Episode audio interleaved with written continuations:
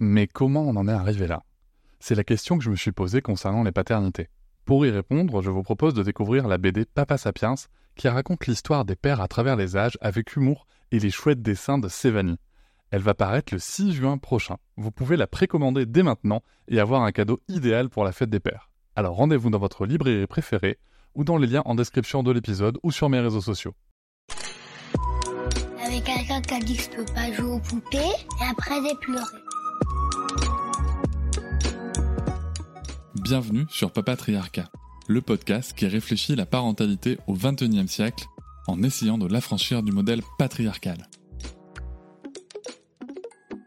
Bonjour et bienvenue dans cet épisode un petit peu spécial puisque c'est un supplément à l'épisode avec le docteur Kazdin. Alors pourquoi ce supplément? Tout simplement parce que le docteur Kazdin, suite à nos échanges après l'enregistrement, euh, m'a envoyé un article en français en me disant tiens, euh, je pense que ça pourra vous intéresser et que euh, je pense que ça pourrait intéresser votre, euh, votre auditoire.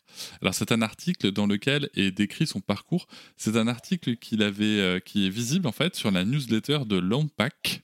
Alors l'OMPAC, qu'est-ce que c'est? C'est l'Organisation nationale des professionnels de l'analyse du comportement. Et dans leur newsletter de juin 2021, il y avait ce fameux article d'Alan Kasdin. Je vous mettrai le lien en description tout simplement parce que je ne vais pas tout vous lire. Euh, cet article, il est fait en deux temps. Il y a un premier moment où le professeur Kasdin indique en fait son parcours à lui, qui est très très intéressant par ailleurs, puisqu'on peut voir qu'il a travaillé avec des populations de tout type, mais aussi avec des écoles. C'est-à-dire que tout ce qu'on vous a dit là, dans l'épisode général, non seulement ça peut fonctionner à l'échelle individuelle par rapport à la relation dans le système parent-enfant, mais il travaille aussi avec des écoles, avec des établissements de collectivité sur des éléments de comportement très précis et ça marche, c'est efficace. Vous avez bien compris que quand on discute avec Alan Kasdin et du travail d'Alan Kasdin, on, est là pour parler d'efficacité. Donc c'est une personne qui a travaillé, que ce soit en hôpital psychiatrique, en centre d'adolescents, mais aussi en école. Voilà, il, a vraiment un, cursus euh, exceptionnel. Et avec le Yale Parenting Center, il voit vraiment aussi toutes les, toutes les typologies de parentalité et d'enfants. C'est vraiment une source euh, impressionnante euh, de de connaissances, d'expériences et, d'inspiration pour le coup. Et euh, donc je vais tout de suite aller euh, au moment où il décrit la méthode. Alors c'est intéressant, juste, je vais faire un petit, un petit arrêt sur, sur son expérience parce que si jamais vous êtes prof et que vous écoutez, je vous invite à aller lire quand même ses travaux sur le sujet et à aller lire la première partie de cet article dans cette newsletter, puisqu'en fait il y a des petits défis comme ça qui donnent aux enseignants aux enseignantes. Je vous, je vous en lis un. Défi 1, vous avez un enfant qui commence la journée d'école en étant agressif, en faisant des menaces à ses pairs, puis en leur lançant des objets qui pourraient leur causer du tort. Voilà, donc bien entendu, ça implique aussi les parents, il n'y a pas de souci, mais je trouve ça très intéressant de pouvoir euh, travailler dessus. Donc on y va, je vais vous lire la partie que j'ai prévue et qui parle de l'approche d'Alan Kasdin. Alors, aperçu de l'approche, les concepts clés. L'analyse appliquée du comportement est issue de la recherche fondamentale, mais elle s'est étendue bien au-delà, pour inclure une variété de techniques qui peuvent changer les comportements. Par ailleurs, les principes et techniques ont été élaborés. Cependant, quelques points sur les techniques méritent d'être commentés. Le concept le plus central de l'approche est peut-être la pratique répétée des comportements souhaités. L'objectif est de développer des comportements en faisant en sorte que les individus, qu'ils soient enfants ou adultes, adoptent à plusieurs reprises le comportement souhaité. Dans la vie de tous les jours, nous savons que la pratique est importante pour développer un comportement. Si vous, lecteur, jouez d'un instrument de musique, vous pouvez apprécier ce point de votre expérience. Je fais une petite pause, vous savez, c'est ce qu'il disait dans, dans l'épisode général, et ça marche avec la musique, mais avec tout en fait, hein. que vous soyez musicien, sportif, là vous êtes spécialiste, euh, c'est bien que vous avez travaillé, que vous avez répété des comportements, et si vous êtes des personnes qui font des pratiques à haut niveau, vous savez à quel point on peut aller dans des détails de répétition de comportements type, de voir là où ça peut fonctionne un peu mieux, un peu moins bien, et on va répéter ce qui fonctionne encore et encore et encore. Ça marche aussi dans le professionnel, hein, cela dit. Au-delà de notre expérience quotidienne, nous savons que les changements dans le cerveau, dans le développement de la capacité à jouer d'un instrument, sont liés à la quantité de pratique et d'expérience. Dans le changement du comportement parental et de l'enfant, la pratique n'est pas moins importante et c'est notre objectif dans les séances de traitement. Par exemple, dans le cadre de notre travail parental, nous formons les parents à mettre en œuvre les techniques de changement comportemental lors de séances individuelles. Pour ce faire, nous pouvons nous concentrer sur un comportement très spécifique. Par exemple, comment donner des félicitations et pratiquer cela au cours de la session. Nous enseignons aux parents chaque compétence en démontrant le comportement durant la session. en demandant aux parents de reproduire la technique et en faisant des allers-retours de cette manière pour façonner, fabriquer la compétence et la pratiquer plusieurs fois jusqu'à ce que les parents puissent bien exécuter la technique de manière finale. Alors ça, c'est pour, celles et ceux qui ont fait de l'éducation positive avec les chiens, c'est pareil. on travaille vachement sur les maîtres. C'est intéressant parce que je sais que ça peut vous choquer. Hein. J'en ai parlé dans le bonus, mais je sais que ça peut vous choquer, mais il y a vraiment de grandes similitudes quand on parle de, comportement entre ce qu'on fait avec nous et avec les animaux. Bref. Dans ce cadre, nous pratiquons précisément la manière dont la technique devra être appliquée par le parent à la maison. Au cours des séances, le thérapeute et le parent jouent à tour de rôle le rôle de l'enfant. Nous rendons l'application de la compétence de plus en plus difficile en faisant semblant d'être un enfant récalcitrant, en démontrant comment y répondre, en faisant pratiquer le parent, etc. Le thérapeute participe activement à faire l'éloge du parent et à utiliser des antécédents spéciaux pour susciter une amélioration du comportement. Et ça c'est super parce qu'en fait les techniques qu'ils vous apprennent, ils les appliquent sur vous-même. Vous pouvez tester aussi que ben, en fait ça fait du bien d'avoir les comportements qui fonctionnent.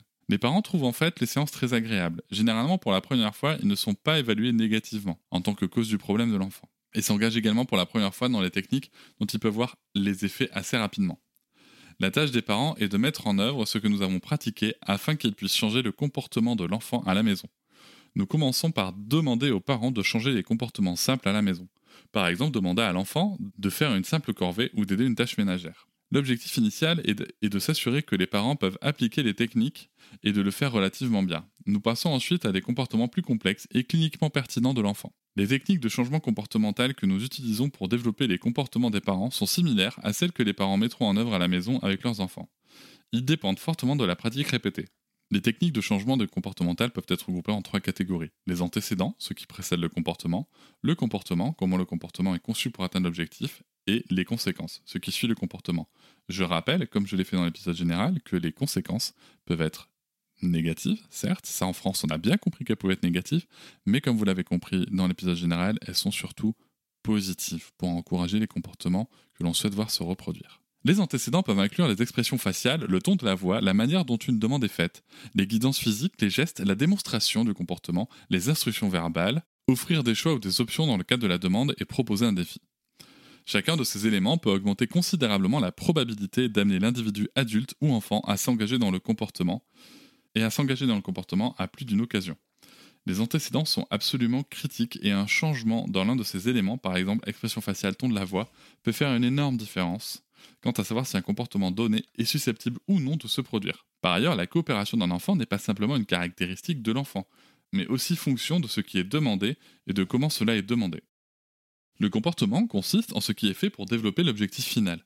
Le façonnement développe progressivement le comportement vers une fin particulière. Le façonnement commence par ce que le parent ou l'enfant peut faire et développe progressivement le comportement à partir de cela. Si le comportement de l'enfant ne se produit pas, on peut le pratiquer lors de jeux de rôle et de conditions similées à la maison. Ça, c'est quelque chose que je trouve très intéressant quand même. Je, je coupe, mais quelque chose que je trouve très intéressant, vous savez, ça fait un petit peu de l'entraînement c'est un petit peu du training, c'est-à-dire comment, dans une situation où on n'est pas, on n'est pas submergé par l'émotion, par le stress, par les gens qui nous regardent, par tout ça, comment est-ce qu'on peut mettre en scène la situation sans stress, en fait, et du coup permettre à l'enfant de voir que ce comportement est accessible? Et je dis pas que ça, personne ne dit que ça a marché en claquant des doigts, mais du coup, peut-être qu'on pourra y faire appel la fois d'après. Et c'est ça qui est intéressant dans l'entraînement. Ici, l'enfant s'engage dans le comportement souhaité dans les situations artificielles, et plus tard, cela peut être transféré dans les situations quotidiennes. Les conséquences consistent en ce qui suit le comportement. Habituellement, les félicitations sont la conséquence. Mais les félicitations doivent être délivrées d'une manière très spéciale pour être efficaces. Par exemple, pour les jeunes enfants, pour être d'une efficacité optimale, les félicitations doivent être expansives, indiquer exactement ce qui est félicité et être suivi d'un geste affectueux non verbal. Par exemple, toucher la tête ou l'épaule, ce qui varie sans aucun doute selon la culture et selon les personnes. Parfois, des jetons ou des points sont utilisés avec les félicitations. Tout à fait, ça, ça peut arriver nous utilisons les jetons ou les points pour mieux structurer le comportement des parents. Généralement, les changements chez l'enfant peuvent être réalisés sans les points. Pour changer le comportement de l'enfant ou des parents, les antécédents, les comportements et les conséquences sont essentiels et sont utilisés ensemble. Chacun de ces éléments peut être utilisé pour initier le comportement, pour obtenir des occurrences répétées pour le verrouiller dans le répertoire de l'enfant. Une fois que le comportement est devenu stable, l'intervention peut être éliminée. C'est-à-dire qu'en fait, on ne va plus y aller. Et là, c'est là que ça devient intéressant. C'est qu'en fait, vous vous rappelez, je sais pas si vous vous rappelez l'image du marteau dans l'épisode général, mais c'est là où c'est super intéressant. C'est on a utilisé notre outil, on a fini les travaux, on range les outils, c'est bon. On n'est pas en train de dire que le parent doit être en permanence un espèce de robot qui va réfléchir au comportement. À titre d'exemple, nous sommes fréquemment appelés à éliminer des crises de colère explosives. Celles-ci peuvent inclure des pleurs et des cris pendant 30 minutes ou plus, frapper le parent, casser des choses et refuser de faire quoi que ce soit. Nous pouvons créer une crise de colère moins intense dans un jeu de simulation amusant avec l'enfant, où le parent félicite les bonnes crises de colère après avoir prétendu ne pas permettre à l'enfant de faire quelque chose. Et ça, c'est quelque chose qui m'a beaucoup marqué euh, dans, ces cours, parce que j'ai suivi le cours en ligne, hein, du coup. C'est que, par exemple, on va féliciter l'enfant si la crise de colère est un peu moins intense. Par exemple, votre enfant fait une crise de colère et d'habitude il vous tape dessus, ben là il va faire une crise de colère, mais il va pas vous taper, vous allez dire Ah, t'as vu, en tout cas, quoi qu'il arrive, elle est pas facile cette colère, mais t'as vu quand même, là t'as réussi à la faire sans taper, et ça c'est super chouette, bravo, vraiment tu peux, tu être fier de toi. Enfin voilà, des choses comme ça. Je sais pas si c'est exactement les bons mots euh, à, à utiliser avec parcimonie peut-être, mais en tout cas voilà, marquer le coup et montrer à l'enfant qu'il est en processus. Et c'est ça qui est important. Il est en processus. Il est en train d'arriver à maîtriser sa colère. Et ça, c'est vraiment très très important.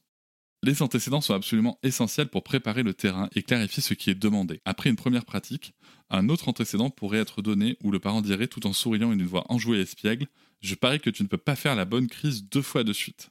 Ça, c'est intéressant. Aucun enfant de 5 ans ne peut faire ça. Bien sûr, avec ce défi bien répété lors de la séance de traitement, la réaction d'enfant est un immense sourire, une déclaration confiante qu'il peut le faire deux fois. Le parent cède et il la pratique à nouveau.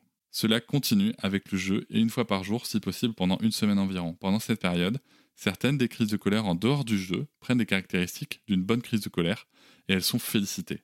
En deux à trois semaines généralement, les crises de colère sont bonnes, tolérables et peu fréquentes. L'intervention est terminée et la question ne ressurgit plus. Vous avez vu? Même pas besoin de l'enfermer dans sa chambre. Une autre caractéristique à noter est de savoir comment éliminer les comportements. La punition n'est pas très efficace pour éliminer les comportements indésirables et pour développer de nouveaux comportements. Momentanément, on peut supprimer un comportement avec une punition, par exemple un réprimande cri, mais le comportement est susceptible de réapparaître rapidement au même niveau et sans effet durable au-delà du moment. Et ça c'est intéressant parce que vous voyez, vraiment il nous dit, ok la punition ça a un effet immédiat, la, punition ou la, ou la réprimande, voire les coups, ça a des effets immédiats, mais en aucun cas ça n'aide à réduire les comportements qui nous semblent problématiques. Et je rappelle, comme on l'a dit en général, que certains vont s'en aller tout seuls. Pour réduire ou éliminer les comportements indésirables, nous développons les comportements souhaités. Nous les appelons des opposés positifs. Le tableau 1, que je vais vous livrer juste après, illustre quelques exemples. Si on veut réduire ou éliminer certains comportements, l'accent est mis sur le développement de ces opposés positifs. Une punition très légère, alors là, il en fait, il parle d'une brève pause, la suppression d'un privilège pendant une brève période. Vous voyez qu'à chaque fois, le côté bref est très important, peut être utile. Mais le poids du programme vient du développement du comportement positif opposé. Vous voyez, cette proposition est très intéressante parce que vous l'avez entendu dans le général, hein, on parle du time-out. Ok, j'aurais donné mon avis dans le bonus là-dessus. Et en début de bonus, comme ça, tout le monde aura pu l'entendre. Mais si vous voulez, il faut bien comprendre qu'en fait, c'est pas une vision française du truc. I'm Sandra, and I'm just the professional your small business was looking for. But you didn't hire me because you didn't use LinkedIn jobs. LinkedIn has professionals you can't find anywhere else, including those who aren't actively looking for a new job but might be open to the perfect role, like me. In a given month, over 70% of LinkedIn users don't visit other leading job sites. So if you're not looking on LinkedIn, you'll miss out on great candidates like Sandra. Start hiring professionals like a professional. Post your free job on linkedin.com/people today. On n'est pas là en train de dire où on peut pratiquer le time-out. On est en train de dire le time-out, en fait, ça peut, être un outil, mais qui reste moins efficace que, l'opposé positif.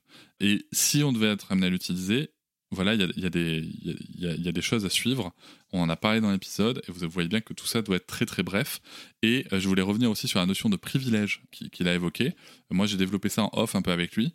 Bien évidemment, on ne parle pas de privilèges qui mettent en jeu euh, des besoins fondamentaux, comme la nourriture, euh, comme le sommeil, voilà, ou le rituel du sommeil. On, évite de toucher à ça. Lui, il avait parlé dans l'exemple de, de l'épisode général de ce soir, tu ne, verras pas, tu ne regarderas pas de télé.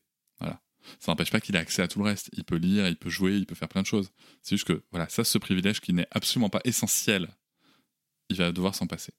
Vous remarquerez qu'il n'a jamais parlé de privé de dessert.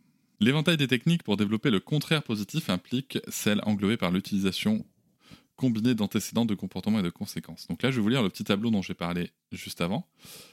Donc là, ce qu'il vous propose, c'est quand vous voulez vous débarrasser de le comportement négatif, frères et sœurs se battant pour une émission de télévision ou l'utilisation d'un jeu vidéo, on va travailler sur l'opposé positif, être assis et bien regarder la télévision ensemble ou à tour de rôle jouer avec le jeu sans crier ou frapper. Du coup, qu'est-ce qui se passe? Il se passe que, eh bien, quand on voit la situation où c'est calme, on va intervenir pour dire ah, c'est super de vous voir calme comme ça. Et alors, comment vous organisez pour jouer? Oh, mais ça, c'est une idée brillante. Je sais que ça fait euh, surjouer tout, mais en attendant, ça ancre, ça renforce le comportement positif et ça marche. Et ça, c'est scientifiquement prouvé. Je vais vous donner les autres exemples du tableau. Un enfant jetant ses vêtements partout par terre euh, dans sa chambre. L'opposé positif, ça va être les placer dans sa commode ou son placard. Et donc, on va féliciter l'enfant dans ces moments-là. Euh, et on va le faire avec lui, bien sûr, dans un premier temps. Peut-être avec juste un seul vêtement. Peut-être juste ne serait-ce qu'ouvrir le tiroir. Peut-être. Mais on va féliciter. On va féliciter encore et encore. L'enfant ne faisant pas ses devoirs, être assis tranquillement à son bureau et faire le travail scolaire pendant 20 minutes, par exemple. Et ça, vous voyez, ça c'est intéressant parce que on part pas de la situation où l'enfant ne fait pas du tout, enfin on part de la situation où l'enfant ne fait pas ses devoirs. Donc on va, on, veut, ce qu'on veut, là où on veut aller, c'est l'enfant fait ses devoirs en entier. Mais il y a plein d'étapes préliminaires. Peut-être que là, vous voyez, dans, l'exemple, il dit 20 minutes. Mais peut-être que 10 minutes, selon les enfants, ça va déjà être énorme. Voilà, 10 minutes, l'enfant fait ses devoirs, ok, ça va être bien. Peut-être que ça va nécessiter une pause et puis reprendre 10 minutes. Voilà, et c'est peut-être comme ça qu'on va y arriver. En effet, ça demande du coup une certaine énergie parentale, mais il ce qu'il faut bien comprendre, c'est que derrière, ça va ancrer le comportement positif. Et qu'il n'y aura plus besoin, plus ou peut-être très peu besoin de revenir dessus. Autre comportement négatif, l'enfant sortant du lit encore et encore pour boire un verre d'eau pour allonger l'heure du coucher. Opposé positif, aller au lit, ne pas se lever plus d'une fois pour boire un verre d'eau ou pour aller à la salle de bain et rester dans sa chambre. Et là, on va valoriser ça. Et, c'est là où vous marquez qu'en France, on a vraiment notre première intention, c'est de regarder ce qui ne va pas et d'appuyer sur ce qui ne va pas. Et le problème, c'est qu'en appuyant sur ce qui ne va pas, on renforce le comportement. Donc c'est ça qui est dingue, on a vraiment pris le problème à l'envers. Dernier exemple du tableau, enfant qui me dispute et me crie dessus chaque fois que je dis non à quelque chose. Et eh bien là, l'opposé positif, ça va être exprimer sa colère calmement. On l'a déjà évoqué précédemment. Euh, voilà, ça ce sont différents exemples que, que, vous pourrez retrouver dans son livre et dans son cours gratuit. Attention, je le répète, tout est en anglais. Ensuite, il a fait toute une partie avec les mythes à noter. Il y a quelques caractéristiques de l'approche que j'ai décrites qui méritent d'être soulignées au passage. Premièrement, il y a une opinion selon laquelle l'approche se concentre exclusivement sur le comportement. De nombreux problèmes psychologiques que nous traitons impliquent des émotions, des cognitions et des comportements. Ignorons-nous les composants non comportementaux? Pas du tout. Par exemple, l'un des traitements fondés sur des données probantes pour l'anxiété est une exposition graduée à la situation ou aux circonstances qui provoquent l'anxiété. Par exemple, émotions fortes, cognition, y compris l'autodénigrement et les comportements d'évitement. Nous avons façonné le comportement d'approche comme une forme d'exposition graduée et un moyen de surmonter la peur chez les enfants. Alors là, c'est un petit peu technique, mais c'est un petit peu ce qu'on peut retrouver parfois dans ce qu'on appelle les TCC, les thérapies cognitives comportementales. C'est euh, voilà, de l'exposition graduée à, euh, ce qui provoque euh, l'émotion ou le ressenti désagréable. Les effets sont de modifier la façon dont les enfants se sentent, pensent et se comportent, comme le démontrent leur rapport et les activités dans lesquelles ils peuvent éventuellement s'engager. Plus généralement, les interventions psychologiques sont rarement assez chirurgicales pour n'affecter que le comportement. Chez les enfants ayant des comportements agressifs et antisociaux extrêmes, l'amélioration du comportement est souvent l'objectif principal, mais même là, on change de nombreuses autres facettes du fonctionnement.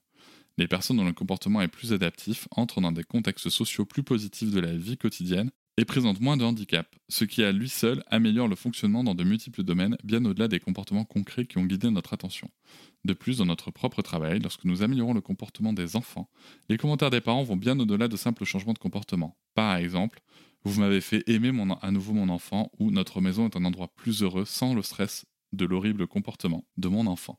Les commentaires des enseignants vont bien au-delà de la simple constatation des changements de comportement concrets. Par exemple, l'enfant est devenu une personne beaucoup plus amicale et gentille. Euh, là, ce qui veut dire, c'est que, au-delà du comportement, du coup, alors, c'est très, très. J'adore ce passage parce que, en fait, moi, vous savez, je fais de la PNL, la programmation neurolinguistique, et un des présupposés de la PNL, c'est que nous ne sommes pas nos comportements. Cela dit, nous sommes perçus à travers nos comportements. Ça, c'est important de le savoir. C'est que moi, par exemple, je ne suis pas mes comportements. Je, peux avoir des, par exemple, je peux avoir un coup de colère, ça ne fait pas moi une personne colérique.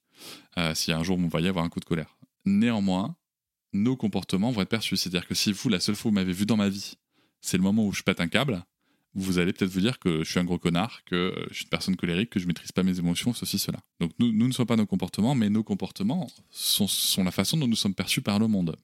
Donc ça, c'est très intéressant, puisque vous voyez, l'enfant est devenu une personne beaucoup plus amicale et gentille, alors qu'ils ont juste travaillé sur les comportements. Ce qui veut aussi dire derrière que l'attitude des enseignants va évoluer vis-à-vis de cet enfant. Vous voyez, c'est vraiment un cercle vertueux. J'ai également mentionné plus tôt que lorsque nous changeons le comportement de l'enfant à la maison, la dépression des parents diminue, le stress à la maison diminue et les relations familiales s'améliorent. Tout est documenté dans nos essais. En bref, l'amélioration des comportements a souvent des conséquences assez larges chez l'individu et son entourage. Deuxièmement, l'approche que j'ai décrite est souvent considérée comme donnant principalement ou même exclusivement des récompenses pour le comportement. Ce qui vaudrait. J'adore cette. Pardon. Ce qui équivaudrait à dire qu'une quiche, ce n'est que des œufs cuits et une pâte feuilletée. Une quiche comprend ses ingrédients, mais beaucoup d'autres aussi, et le processus de combinaison de ceux-ci en fait une quiche. peu... j'adore les, j'adore, je rigole parce que j'adore les, comparaisons d'Alain Kazin. À peu près de manière analogue, les récompenses, généralement des félicitations, sont souvent incluses dans l'approche, mais il existe aussi d'autres ingrédients, analyse fonctionnelle, utilisation d'antécédents, etc. Le simple fait d'utiliser des récompenses ne sera probablement pas très efficace. Et lorsque les récompenses font partie d'un programme de changement de comportement, elles doivent être délivrées d'une manière très spéciale.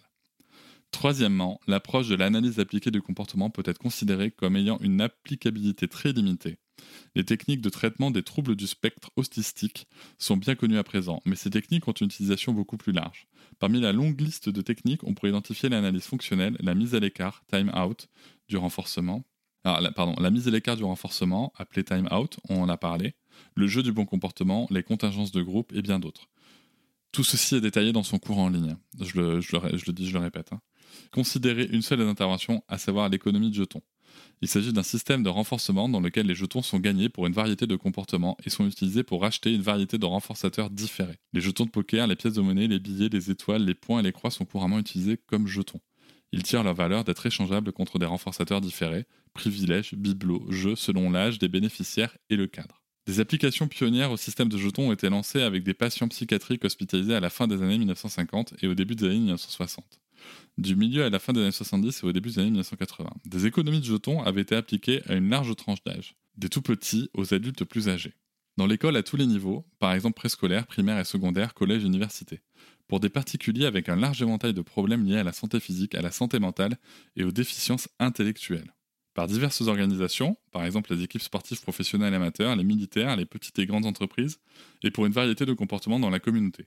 Par exemple, préservation, élimination des, déchets, conduite automobile sûre. De plus, cette intervention continue d'être appliquée et les publications sur ses effets se sont multipliées. Il serait difficile d'imaginer une autre intervention psychologique ou psychosociale que l'économie de jetons qui a été aussi largement et efficacement mise en œuvre dans ces échantillons. Les contextes et les foyers cibles et qui a une telle base de preuves. Si l'on se préoccupe de l'application de l'approche, il suffit de se tourner vers l'une des principales interventions pour voir sa large applicabilité. Bien entendu, l'économie de jetons n'est qu'une intervention dérivée de l'analyse appliquée des comportements. Donc là, de quoi il parle, hein, vous l'avez sûrement compris, il parle de la récompense qui va être matérialisée par des jetons qui vont donner accès à des privilèges, à euh, des sorties, à des choses comme ça. Euh, donc là, en effet, on pourrait penser que c'est dans des cas extrêmes. Euh, moi, perso, c'est quelque chose que je n'utilise pas, mais qui peut être utilisé. Je vois des personnes qui l'utilisent et ça ne me choque pas. Ça ne me choque pas parce que, euh, encore une fois, c'est un outil. Ça ne veut pas dire qu'on est en permanence euh, dans la recherche d'acquisition de, jetons. On est sur des comportements très ciblés, qui sont problématiques. Je reviens là-dessus, hein, encore une fois, c'est pas, euh, pour reprendre l'image d'Alain Kazin, on n'est pas là avec son marteau en permanence à la ceinture pour bricoler. Non, non, on est vraiment sur des choses très ciblées. Et encore une fois, la question que vous pouvez vous poser, c'est est-ce que je veux tenter le coût des jetons ou est-ce que je veux euh, punir mon enfant? Euh, Il y a une méthode qui est efficace, il y a une méthode qui ne l'est pas. Voilà, c'est aussi simple que ça. Et en plus, il y a une méthode où vous pouvez jouer. Euh, il existe par exemple des, petits, des petits supports genre magasin pour aller acheter ces petits privilèges. voilà, ça peut, ça peut être des choses comme ça. Il y y a une chose qui n'est pas précisée dans l'article, qui est très bien précisée dans son cours et sur lequel j'ai échangé avec lui en off. c'est en aucun cas, en aucun cas, encore une fois, comme pour les privilèges, les jetons servent à mettre en jeu des choses qui font partie de la relation normale enfant-parent. Hein, on ne met pas en jeu des câlins, on ne met pas en jeu de l'attention, on ne met pas en jeu de la confiance, on ne met pas en jeu de la considération. Voilà, j'espère que tout ceci est très clair, parce que si on, si on le prend en effet euh, euh, du mauvais côté, euh, et je dis bien du mauvais côté, parce qu'il y a en effet une mauvaise interprétation possible, on peut passer totalement à côté du sujet. Ensuite, à la fin de cet article, il y a des commentaires de clôture. Je vous laisse, si vous souhaitez le lire en entier, euh, le lien encore une fois en description. Je, voulais apporter ces petites précisions par rapport à notre épisode général. J'espère que ça vous aura euh, donné des clés, des clés efficaces. Moi, tout ce que je peux vous dire, euh, c'est que ce sont des choses que j'ai redécouvertes, puisqu'en fait, euh, c'est ça que j'ai trouvé dingue, en fait, comme quoi la vie fait des, emprunte des chemins incroyables. C'est que moi, j'ai- étudié tout ça dans le cadre de mon master il y a cinq ans maintenant, mais pour du management, en fait. Et ce sont les mêmes études qui sont citées, c'est ça qui est ouf. Euh, ce sont les mêmes études qui sont citées, et je peux vous et, je comprends mieux maintenant aussi pourquoi est-ce que j'avais certains réflexes avec Sarah.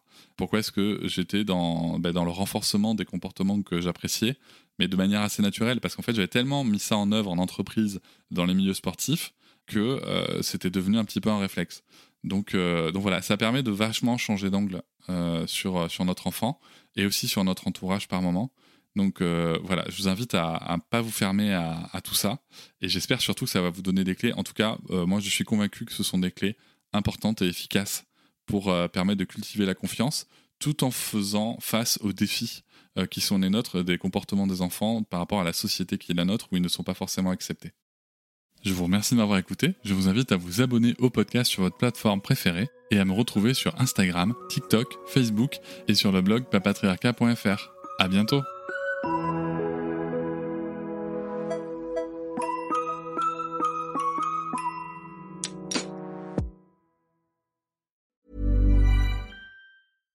When you make decisions for your company, you look for the no brainers. And if you have a lot of mailing to do, stamps.com is the ultimate no brainer. It streamlines your processes to make your business more efficient, which makes you less busy.